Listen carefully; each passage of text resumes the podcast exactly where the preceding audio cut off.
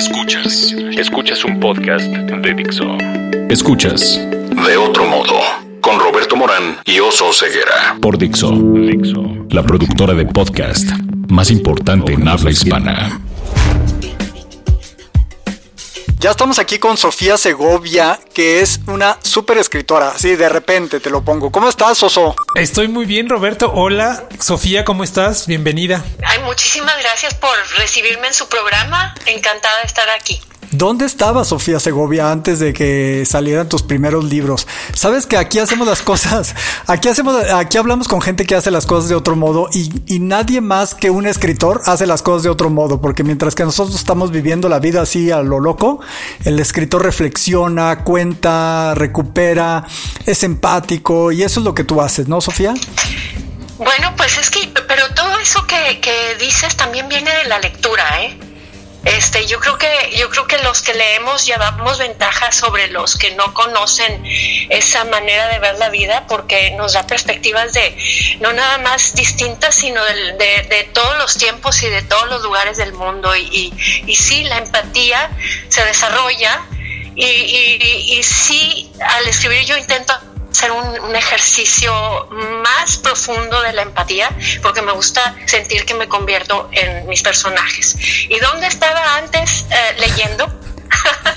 Como dice mi, mi, mi, editora, trepada en un cerro acá en Monterrey. Sí. Este, pero, pero también observando la, observando la vida también, fíjate, desde, desde Monterrey, que no es el lugar más, eh, más tradicional para observarlo, para escribir la literatura nacional este, o, observar la política, ¿no? Nuestra perspectiva es así un poquito este, fronteriza, de la, de, como, como medio fringe, y entonces eh, creo que eso me, me ha dado eh, la facilidad de tener un punto de vista y una claridad sobre la historia de México, por ejemplo. Oye, Sofía, y justo de, discutía, bueno, platicaba con Roberto justo de eso. Eh, hablas de Monterrey y bueno, la gran tradición literaria que legó don Alfonso Reyes. Y bueno, sin duda tú te has quejado en algunas entrevistas que has dado de la falta de bibliotecas. Ella no se queja, ya nada más dice que en Monterrey son muy productivos y, y son muy buenos para trabajar, ¿no? Pero no mucho para escribir y para esta cuestión del arte, ¿no? Bueno, en, en, es que, eh, miren, yo soy eh, una uh, este, regia de los sesentas. Y entonces sí me tocó esta ciudad muy dura de la producción, de, de, las fábricas, este, de los paseos escolares, nos llevaban, sí, como no, pero íbamos a ver en granes, no íbamos a ver ningún museo, no lo sabía, no había, este, no había eh, librerías. Um, daban servicio las librerías a las universidades, claro que sí, pero no, no al lector que quisiera ir evolucionando como lector. Entonces, este, no había esta oferta. Yo sí era muy lectora, mi familia era muy lectora, pero era algo así como muy peculiar. Salíamos de la casa y no había con quién tener esta conversación. Y, y, la ciudad ha evolucionado de tal modo que ha logrado entender que también en el arte se puede ser productivo.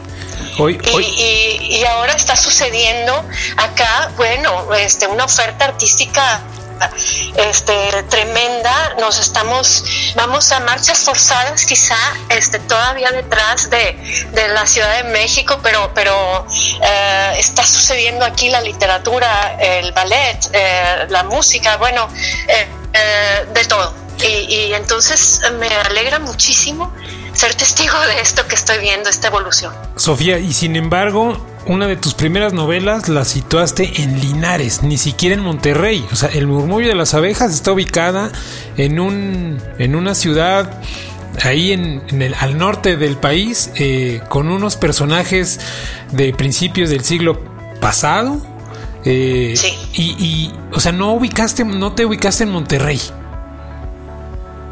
Eh, es algo bien curioso, pero me fui a ubicar allá porque yo quería contarle a Monterrey su historia.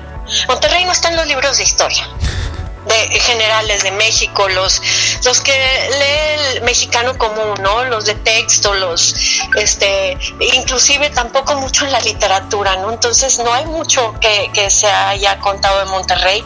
Monterrey mismo no conoce su historia y, y ahora los, eh, eh, Monterrey es una ciudad tan antigua, este, pero nueva. Oye, Sofía, una cosa. curioso esto. sí, dime. Una cosa que dices de que Monterrey no está en los libros de historia y ahora que estoy viendo tu novela de Peregrinos, eh, me doy cuenta que la historia no está en los libros de historia, ¿no? Como tú dices, eh, citando a Rudyard Kipling, si la historia lo contaran con cuentos, todos, todos la entenderíamos, ¿no? Y, y, eso es una de mis citas favoritas, sí. Sí, eh, tú estás llevando la historia para que todos la conozcamos y así estás haciendo también el arte muy productivo porque nos estás volviendo más empáticos en una época en la que necesitamos ser más empáticos y entender más al otro, ¿no? Eh, eh, yo estoy un poco triste del destino que tuvo este personaje tuyo de la novela Huracán, que es Aniceto, Aniceto Mora, ¿verdad? Que, es el regalado. Aniceto Mora. Es el regalado, ¿no? Empieza, eh, dice, Aniceto Mora era regalado y ya porque era regalado se permitía miles de cosas, de andar con un montón de viejas, de emborracharse, de ser un malvado. Y, y ahí ya no puedes soltar esa novela hasta que la terminas. Y, y, te quedas con esa idea de este, estos personajes que no son buenos, ningún personaje es bueno en tus, eh, o sea, completamente bueno, ¿no? En, las novelas y no debería serlo, ¿no? Porque tienen profundidad, pero nos hacen reflexionar mucho sobre nuestra vida, ¿no? Eh, ¿Cómo le haces para, para encontrar estos personajes? Pues fíjate que, precisamente em, ahora me doy cuenta ya este, a la tercera y, ya que voy a empezar la cuarta, me doy cuenta de que en realidad lo que tienen todas mis novelas en común es, eh, a, esta autora, o sea, me tienen a mí y, a mis eh, inquietudes estas de, de, cómo, cómo se nos ha contado México a los mexicanos. Este, incluir incluidas todas estas personas y yo creo que todos podemos saber de quién hablo cuando digo que hay muchas, muchos mexicanos a los que se les cuenta su historia con un solo adjetivo. Yo aquí este, uso el adjetivo regalado, ¿no? Sí. Pero, pero y este, este regalado toma su adjetivo como si fuera destino también. No lo puede cambiar, no lo puede transformar, no puede agregar adjetivos a su historia porque ya lo marcaron así y no tiene derecho a otra cosa. Y entonces a mí me duele mucho ese México me duele muchísimo. Y, me duele muchísimo también que aquí, así como se nos cuenta la historia, se eh, em, ennoblece a esa gente, pero al mismo tiempo se, se, les hace víctimas. Porque, porque a, mí se me hace terrible que haya tantos mexicanos a los que se les cuenta su historia con una sola palabra. Y, y, no le voy a decir aquí, pero, pero cuando espero que al leer eh, este mi regalado hayas comprendido es símbolo de otro, de otro adjetivo eh, muy doloroso en este país, ¿no? Y, es un, adjetivo que, que, se usa mucho como, como arma también política y, social aquí. Este. Entonces, eh, yo quería, en esa novela que fue mi primera, eh, pues hacer un, eh, o sea, delatar estas, estas cosas que pienso yo que arrastramos desde hace generaciones y que por más que, que hemos cambiado de gobiernos y así, no logramos curar de que nos quedamos condenados, ¿no? Dices, no voy a decir aquí el adjetivo en el cual estás pensando. Yo no sé en cuál estás pensando. El regalado es condenado, pues ya fregado, jodido, chingado, no sé cuál está. Ese es a lo que ya estamos, ¿no? Exacto, ponle, ponle una, ponle una. Pero aquí hay mucha gente que cree que así como nació, así se va a quedar. Oye, y justo, déjame conectar esto, que así como crees que ya está en el, en el personaje del murmullo de las ovejas, la nana, justamente sale de su mecedora, a la que estaba como mimetizada, para ir a recoger un crío y un panal de abejas. Justamente da el paso y eso, sale de su conformidad para ir a buscarse problemas, ¿no? Se hubiera quedado en su mecedora. Compromisos para el futuro, porque ella ya cuando está ahí en la mecedora se pregunta, yo ya para qué estoy aquí. En realidad no sabe, ¿verdad? Dice, ya sí, sí, hasta el cuerpo se me secó y este y resulta que, que va porque tenía que estar ahí para para escuchar, para oír el llanto de ese niño. Y sí, sí, este, en todas mis novelas también hay este aspecto, es eh, este, eh, en, en, todo momento, ¿qué decides tú? Creo que así es la vida, así vivimos la vida. Entonces, este, yo sí pienso que la en la literatura a veces vamos a encontrar y o, a reconocer estos momentos que, que tenemos todos en la vida diaria. ¿Qué decides? ¿Te levantas de la mecedora o no? Oye, yo... Te decides por, por, por, quitarte ese adjetivo o agregar adjetivos a tu historia o no. Entonces, este, esto es otro aspecto que, en, en, que hay de coincidencia en todas mis novelas. Oye, además de leer libros buenos como los tuyos, yo tengo demasiada eh, literatura de autoayuda. Y ahorita que estás hablando, estoy pensando en que, pues, ¿qué tanto puedes perdonar, no? Y, esto pasa en Huracán. Eh, el huracán es como una oportunidad de que todo mundo cambie su vida, eh, todos al mismo tiempo en una noche en Cozumel, ¿no? Le pasa a Niceto, le pasa a esta señora de Monterrey, que debe ser alguien que tú conoces, ¿no? Que está demasiado preocupada por la pues perfección de sus hijos, no sé.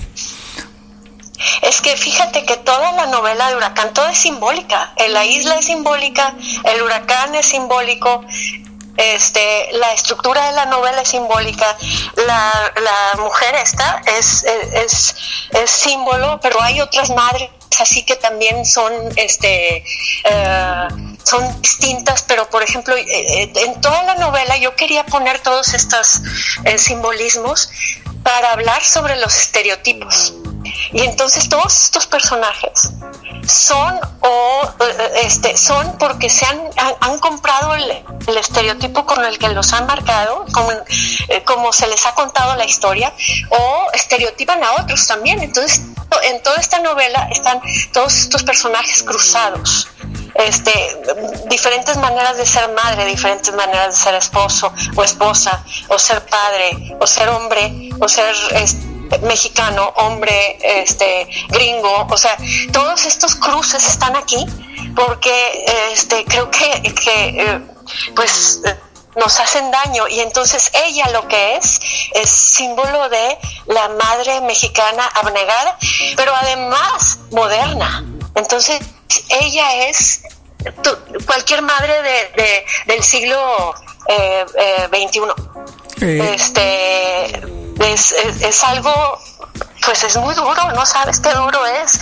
comprarte esos estereotipos y adherírtelos así y tener que cumplir cabalmente en todo momento a lo que te exige el estereotipo, ¿no? Así como el regalado, esta, soy madre y, y, no y, y, hasta me erradico y hasta erradico todo todo sentido de individualidad que con el que nací no les tengo que entregar todo y, este y, bueno e, ella ella acarrea dentro de ella ese huracán el, el, regalado otro huracán. Cada quien llega a este momento en esta isla con un bagaje durísimo. Y volviendo a la autoayuda, es que yo creo que la literatura sirve más que, a veces, más que los libros de, autoayuda, porque este, al ver la historia de alguien más, a lo mejor encontramos espejos. Porque el héroe de la literatura, en este caso el héroe de Huracán, me parece que es el conserje del hotel, es el que más aprende, ¿no? El héroe siempre es el que más aprende. Y eso también pudiera suceder al verte en estos espejos de las novelas. A mí me encanta el conserje, me encanta porque también creo que existe ese mexicano aquí. Ese que, que, que, que brilla con luz propia. ¿Cómo es? necesita que nadie le diga, ¿no? Este, y lo hay. Y ese es el mexicano que me da esperanza. ¿Cómo le haces para escribir? Ya no digamos en Monterrey, madre de familia, que te encierras, ¿cómo te, eh, cómo te inspiras? ¿De dónde sacaste a los personajes? Eh, ya sé que en Peregrinos estuviste platicando durante, ¿qué? ¿Siete años con los protagonistas? Y... Bueno, con algunas entrevistas, pero, pero la tuve guardada por, por este, muchos años porque pues me, me fui con a, a todo lo que tenía que ser por el murmullo y, no fui capaz de hacer las dos, escribir las dos al mismo tiempo. eh, pero ciertamente viven aquí, cerca. En el momento en que yo quisiera preguntarle algo, yo podía preguntarle lo que fuera mi protagonista. Okay. Este, espero que no haya pensado que le puse tanto gorro, ¿verdad? Tanta, no fui tan necia, este, trataba de, administrar bien mis preguntas, pero, pero ¿qué, ¿qué, mm, hago yo? Yo creo que eh, mi superpoder fue primero ser madre antes de ser escritora porque, porque sí em, he sido capaz de escribir con todo el ruido y con todas las vueltas que mis hijos cuando eran menores este, me demandaban, ¿no? Y, este, y ahora, bueno, ahora ya son, ya son mayores este, ya se, se, ven por sí mismos y todo, y ya se ha hecho también esto más fácil, ¿no? Ahora extraño el ruido porque me hace, me hace falta, pero, pero ¿cómo escribo? Eh, he encontrado las historias de la manera, pues de manera distinta cada una. Eh, huracán fue porque de un día para otro, digo, de un momento para otro comprendí que alguien de Monterrey sí puede ser novelista y yo no sabía que yo... Que te tocaba a ti esa tarea, sí. Era novelista secreta aún dentro de mí y este, de repente lo comprendí y dije, ¿qué novela voy a escribir? Una, sobre un tema que me duela mucho, ¿no? Y entonces salió Huracán. Y luego eh, El Murmullo, dije, pues es que tengo que ir a contar esto, porque porque Monterrey olvida tanto que casi todos de aquí de Monterrey no tenemos más de dos o tres generaciones en la ciudad. Linares era la ciudad más rica y yo quería ir a contar esa historia. Mi ciudad, digo, mi, mi familia venía de, Linares, de esa ciudad.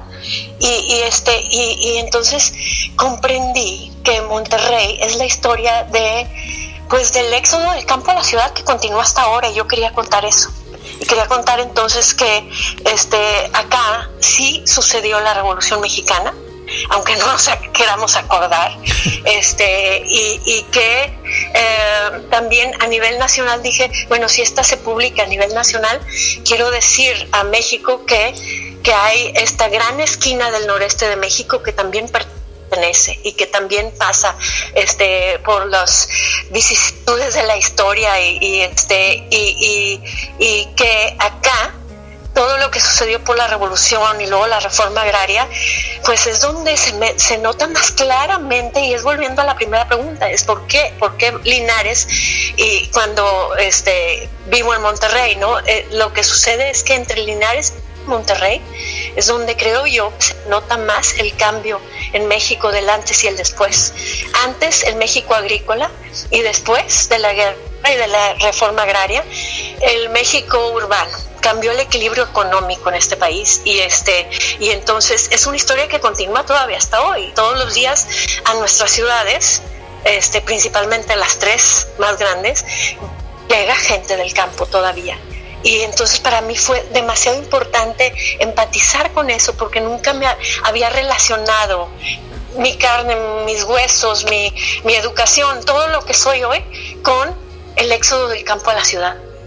Y comprendí que mi abuelo, así como hoy algún este padre eh, está tratando de llevar a su familia a una mejor vida en la ciudad, lo mismo hizo mi abuelo este, en su momento, ¿no? Eh, movido por la violencia y movido por, por eh, hoy tal vez también por el hambre, pero a mi abuelo le tocó la violencia y decir, tengo que buscar refugio en otro lado.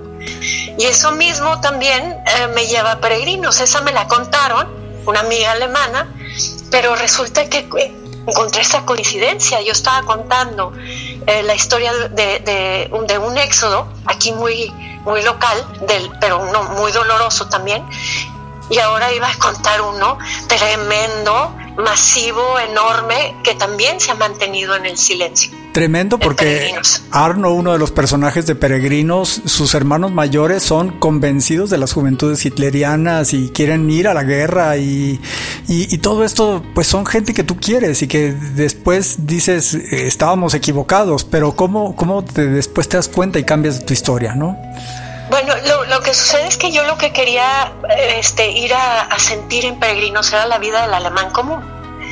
Y, soy comunicóloga y entonces me di cuenta de que el alemán común primero fue bombardeado, fue, fue la primera víctima de, de ese gobierno nazi.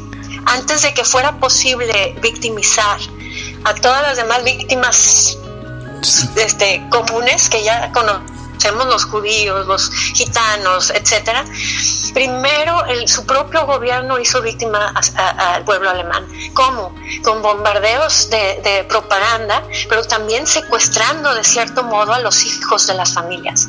Les secuestraron la imaginación, les secuestraron toda la educación, este, todo, todo lo dominaba este, una sola idea. Y, los bombardearon con estos mensajes de odio y de, y de miedo este, contra un eh, enemigo en común, pero primero vino el bombardeo. Y luego ya este, pudieron ir desapareciendo a los judíos, ¿no? Y, este, y entonces estos niños son mayores que Arno y ya han vivido porque esto no sucedió así como repentinamente, ah, ya es la guerra y entonces empieza el gobierno, ¿no? Ya tenía muchos años. Y entonces estos niños han vivido bajo ese, esa... Eh, Secuestro. Eh, pues esa ideología, esa manera, esa política, ¿no?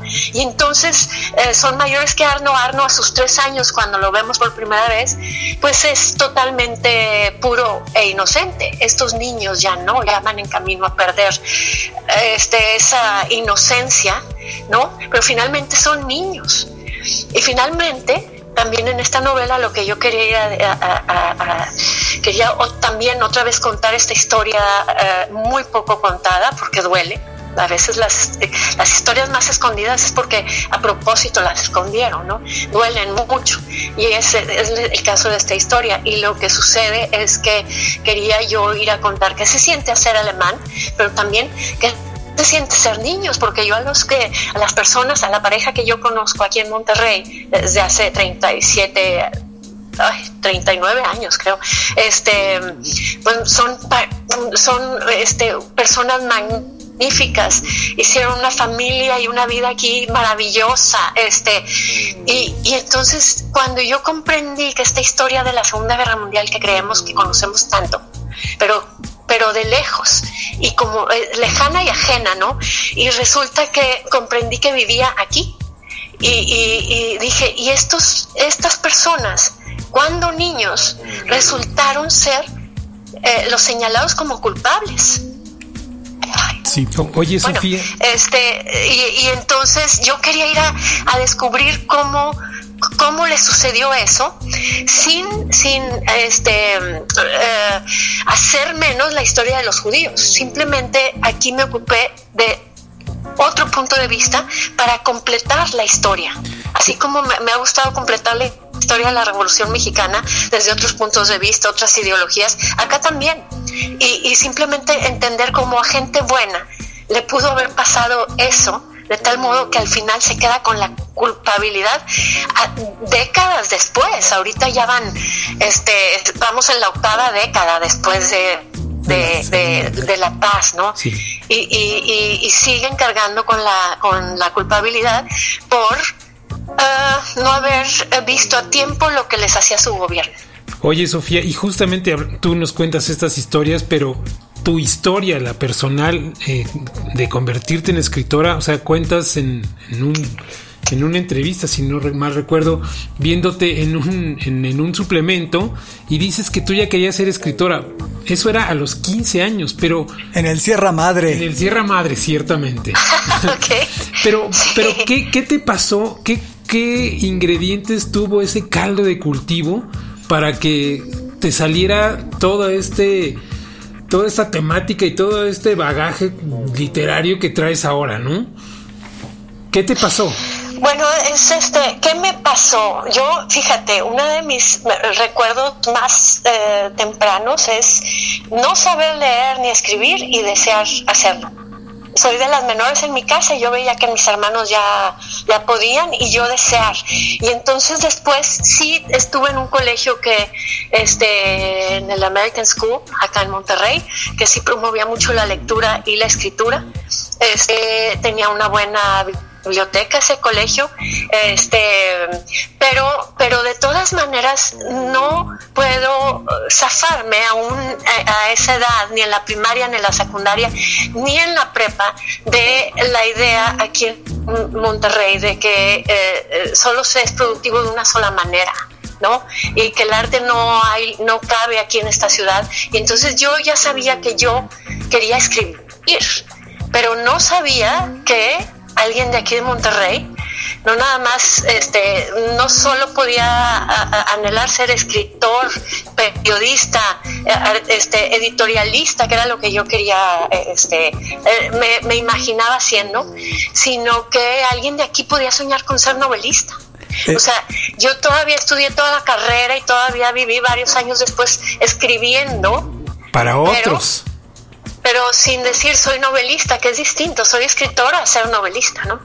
Sí, este eh, Monterrey tiene esta cuestión de este sol con sueño que sigue a los niños del poema del sol de Monterrey de Alfonso Reyes. Todos los niños de, todos los niños de Monterrey deberían conocer ese poema, debería ser el himno de Monterrey y del país.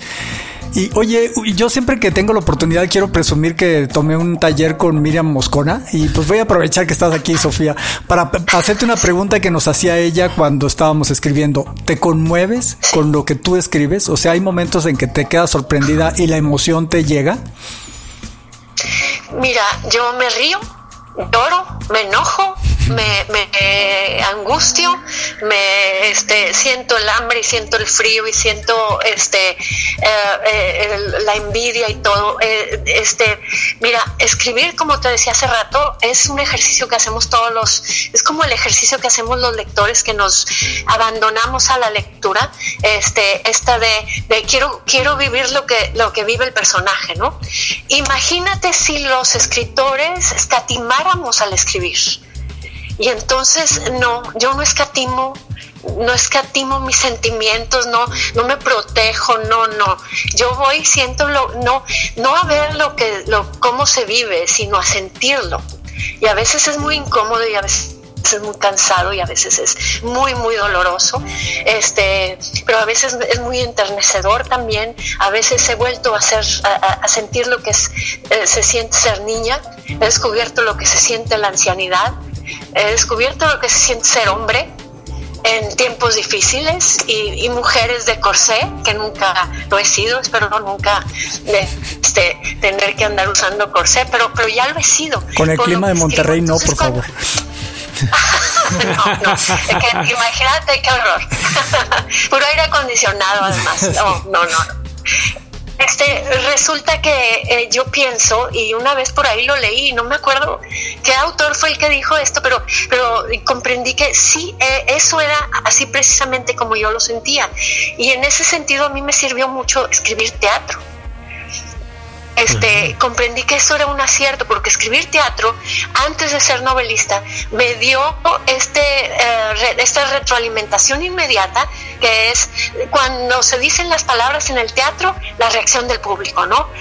Este, casi siempre era comedia musical, por cierto, digo comedia y luego comedia musical también, pero, pero las risas del, del público se reían cuando yo me había reído también. Entonces yo sí creo en escribir con honestidad escribir con lo que, con lo que, eh, con la tripa y con honestidad. Y entonces esa cita que te decía decía algo así como lágrimas en el, en el escritor son lágrimas en el lector. Oye, y risa, y yo completo con risa en el escritor, también son risas en el, en el, en el lector. Así es que en ese sentido, pues cuando me, me escriben los lectores y me dicen es que me reí mucho y, y es que lloré mucho. Le dije, pues, gracias por acompañarme en ese camino. En Huracán. pasé por lo mismo. En Huracán tienes unas partes cómicas muy divertidas en cuando ella se mete a, cuando Lorna se mete allá a nadar en Cozumel. Ya vamos a las preguntas de ping pong, ¿no? Vamos. Vas a unas preguntas de ping pong, eh, Sofía. Tu palabra favorita. Ominoso. Tu palabra menos favorita. ¿Qué será? Este, uh, Fifi. ¿Qué, te prende creativamente, espiritualmente, Sofía? La libertad de hacerlo, la libertad de poder pensar en, eh, este, ser libre de pensar lo que yo quiero, eh, ser libre de escribir lo que yo quiero, eso, eso me prende y creo que es lo que prende todos los movimientos artísticos de los, de, los tiempos, eh, ya sea la libertad o la busca de la libertad. ¿Qué no te la prende? búsqueda de la libertad. Que no me prende ay, la vida diaria, la vida cotidiana que nos mete en, en, en cuestiones administrativas. ¿Qué sonido o ruido te gusta? Mira, ahorita estoy aquí con mi perrita que siempre escribe arriba de mi regazo y ella ronca mucho. Ese me gusta. ¿Qué sonido o ruido odias? Ah, este. El claxon. La ¿Qué- gente que usa demasiado el claxon. ¿Qué otra profesión intentarías? Sería eh, guía turística. ¿Qué otra profesión no? me gusta mucho viajar. ¿Qué otra profesión no? Ay, ay, ay. Este, constructora en Monterrey. No me gustaría. en, el, en el verano, este, en ese calorón, no me gustaría. Aunque levantaras un museo, ¿ah? Pues mejor, mejor, este, dejo que alguien más lo haga porque haga. no es para mí. ¿Cuál es tu grosería, Además, fallarían las, las, las, las matemáticas también. ¿Cuál es qué? tu Perdón. grosería favorita, Sofía? Ay, fíjate que este em, no las digo yo, pero me encantó que el regalado dijera pinche güero. Me encanta eso. me encanta. ¿Cuál es? Este, pero yo no las digo porque no me gusta robarme vocabulario bastante me ha costado este juntarlo. Eh, ¿Cuál es tu modo de transporte favorito? Em, carro. ¿Tu libro favorito? Mi libro favorito, no tengo, pero voy a mencionar uno porque tengo etapas, ¿no? Y, y ahorita aquí estoy en mi oficina y lo miro y es este el libro de la selva de Rudyard Kipling, pero es la edición que leyó mi madre cuando era niña, que me pasó después. Tu primer mucho de. Tu primer recuerdo de la infancia. Desear leer y escribir. Qué libro tan duro el libro de la selva, los pobres, el pobre Mowgli que los lobos lo sacan de la de, de la jauría, ¿no? No sé cómo se les diga al grupo de alpacas Sí, de los sí. lobos. Este, pero, pero cuando niña no, no eh, comprendes esas, esas cosas. Es una gran aventura y la cuestión de los animales que, que hablaran para mí era fascinante, Ay, fascinante. Ya pónganse a leer a Sofía Segovia. ¿Dónde más podemos encontrar de ti, Sofía? Este, ¿qué sigue? ¿Dónde más te pueden encontrar? Bueno, me pueden encontrar en las redes sociales y sí me gusta contestar lo más que puedo. Este, de repente me Así la tardo, pero contacté por Twitter, increíble, gracias Sofía. por eso. Ah, sí, sí, sí, trato, a veces me tardo, pero sí, eh, creo que yo que son de las maravillas que tenemos ahora de las redes sociales, este, y entonces sí, en Twitter me pueden encontrar como eh, M Sofía, arroba M Sofía Segovia, en, en Facebook Sofía Segovia Autora y en Instagram también Sofía Segovia Autora. Este, o me pueden escribir a mi correo sofiasegovia arroba sofiasegovia.com este, me encanta, me encanta entablar estas conversaciones. ¿Qué estoy haciendo ahora? Ahora estoy escribiendo mi primer libro de no ficción y trata sobre eh, la, este, eh, la historia de la Universidad de Monterrey, que es mi alma mater. Y es la, bueno, estoy encantada, voy un poco apurada ahora, este, porque, porque ha habido muchos viajes y todavía voy a, a, a Yucatán, a la Filey, este, acabo de estar en Ciudad de México y bueno, este, ha habido muchos viajes y muchas distracciones, pero estoy escribiendo ese libro, me cuesta esto de la no ficción porque, porque este, bueno, a mí me gusta ponerle flores a las cosas, pero estoy encontrando esta historia de la UDEM y, y en realidad me estoy yendo hasta la Fundación de Monterrey, que la historia de Monterrey es fascinante, así es que ya ves, sigo con lo mismo, esto de, de, de tratar de sacudir el polvo de los recuerdos y, y tengo pensado en verano ya empezar mi siguiente novela. Muy bien. Muchas gracias, Sofía. Gracias por estar en De Otro Modo. Y todos, por favor, ya pónganse a leer Peregrinos, Huracán, El Murmullo de las Abejas y todo lo que encuentren de Sofía Segovia. Muchas gracias. Gracias, Sofía. Gracias, gracias a ustedes. Dixo presentó De otro modo con Roberto Morán y Oso Ceguera.